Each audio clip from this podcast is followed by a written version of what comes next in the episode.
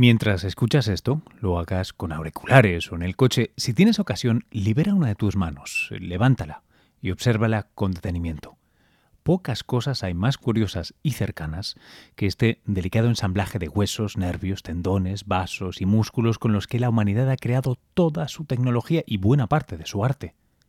Esta mano, optimizada para agarrar, si nos enfocáramos en sus huesos, es tremendamente similar, homóloga, debiera decir, a la pezuña con la que un topo excava la tierra, un caballo galopa, un murciélago levanta el vuelo. Todas responden al mismo modelo e incluyen huesos similares en las mismas posiciones relativas. ¿La explicación de todo ello? Bueno, estas manos deben tener un ancestro común en la noche de los tiempos. Esta era la historia. Como decía el chiste, esta era la historia que le contaba Charles Darwin a sus lectores victorianos cuando los quería convencer de su teoría de la evolución por selección natural. Hola, soy Luis Quevedo y esto es El Método, un snack del método, una de las historias cortas que yo te cuento encontradas por ahí por las redes o mis fuentes. Este, El Método, es un podcast lleno de historias y personajes de la ciencia, el pensamiento crítico y mucho más en la que eh, o con los que comparto una obsesión, la de comprender un poco mejor el universo y nuestro lugar en él, una que seguro comparto contigo también. Suscríbete y encuentra cada episodio en elmétodo.fm. Lo puedes compartir en tus redes, puedes dejar una valoración en tu plataforma favorita y si te sientes valiente puedes hacer una donación o, mejor dicho, una inversión estratégica en buen contenido, como me decía esta semana una heroica contribuyente a este programa. Gracias, muchas gracias, Marisa. El método es miembro de Cuanda, la plataforma de podcast independiente en español. Si eres un podcaster que cree en la calidad de la producción y tiene ganas de crecer su audiencia, puedes sumarte en cuonda.com. Seguimos con la historia. La historia es de Darwin, pero en este caso la usaba para abrir un reciente artículo mi admirado amigo y colega neoyorquino Carl Zimmer, quien en el New York Times, en una pieza en la que detalla un reciente paper publicado por el equipo del célebre, celebérrimo, debiera decir, Neil Shavin, de la Universidad de Chicago. Digo esto porque Neil es el autor de un delicioso, un fantástico libro de divulgación titulado Your Inner Fish, tu pez interior, por cierto, que recientemente el año pasado se convirtió en una serie de tres capítulos de documentales por PBS Nova. La puedes encontrar por las redes o mejor, lee el libro. Es un texto que si no lo has leído te lo recomiendo tremendamente, te va a atrapar mientras te explica la historia de tu cuerpo, de nuestro esqueleto y la apasionante saga de los genes que dirigen la construcción de esta obra de arte que somos todos y cada uno. Y en serio, que cuando te fijas en el desarrollo, desde el cigoto, la unión del óvulo espermatozoide hasta el nacimiento de un ser humano nueve meses después, tildarlo de obra de arte es eh, quedarse corto. Pero vamos al artículo.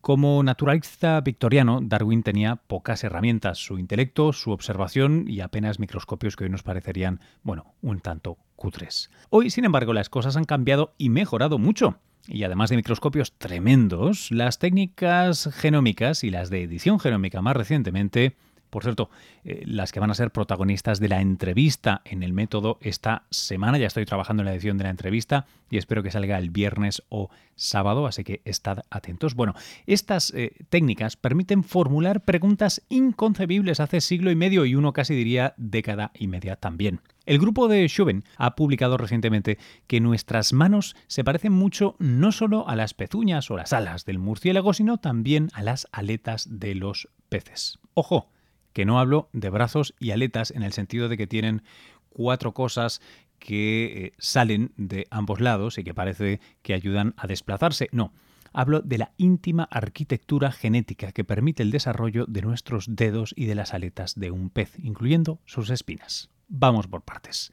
Las manos. Las manos tienen huesos que se desarrollan a partir de cartílago y, bueno, además contienen vasos sanguíneos. Esto es lo que se conoce como un tejido llamado de hueso endocondral. Una pequeña definición.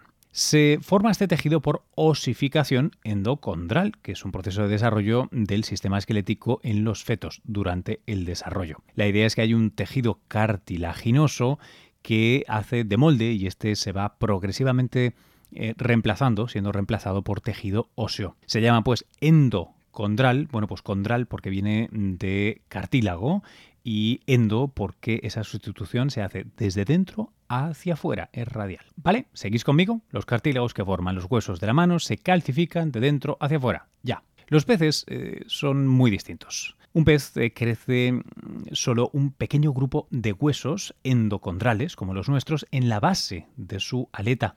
El resto de la aleta contiene radios espinosos o espinas hechas de un tejido completamente distinto. Se llama hueso dérmico. El de antes endocondral, este es dérmico. No proviene del cartílago y no contiene vasos sanguíneos. Entonces, humanos y peces tenemos huesos similares en las extremidades, pero mientras nosotros contenemos huesos de principio a fin, de base a punta de esas extremidades, los peces solo en la base. Lo demás son espinas de origen distinto. Venga, ahora ya, seguimos. Pero claro, en el registro fósil muestra que compartimos un ancestro común acuático a estos peces de aletas radiadas o espinosas hace unos 430 millones de años. Un poco más tarde, hace 360 millones de años, criaturas con cuatro extremidades y espinas en estas llamados tetrápodos ya existían y fueron los que en última instancia colonizarían la tierra firme. Neil Chavin, en su libro y sus papers anteriores, describió el caso del Tiktaalik, un pez con el que acabas desarrollando una especie de eh, relación de amistad en la distancia cuando lees su ensayo. Es una maravilla. Este pez eh, está datado en los 370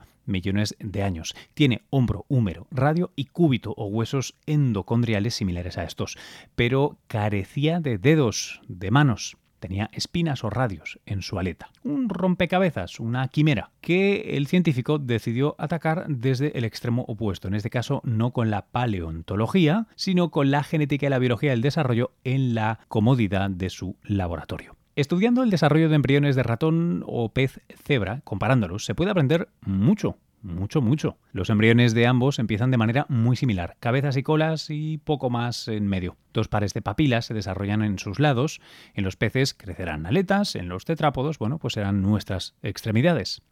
Hay dos genes, hablo del ratón ahora, que se llaman OXA con H13 y OXD 13, todo esto estará en las notas, no os preocupéis, que cuando se bloquean en ratones, estos desarrollan huesos largos normales, el húmero, por ejemplo, pero no en puños y en tobillos y tampoco desarrollan dedos de ninguna clase. Lo más curioso es que estos genes tienen primos genéticos, eh, genes eh, muy conservados en la evolución también en los peces. Y gracias ahora sí a la novedosa técnica de edición genética CRISPR, que suena por todas partes, de la que hablaremos en el próximo episodio, atentos, el grupo de Shubin los ha apagado para estudiar su efecto en el desarrollo. Bueno, ¿dónde? En peces cebra, que tienen aletas, recordad, no manos. Entonces, al bloquear estos genes que evitan la expresión, la formación de dedos en el ratón, cuando bloquean los análogos en pez cebra, estos provocan una deformación de las aletas.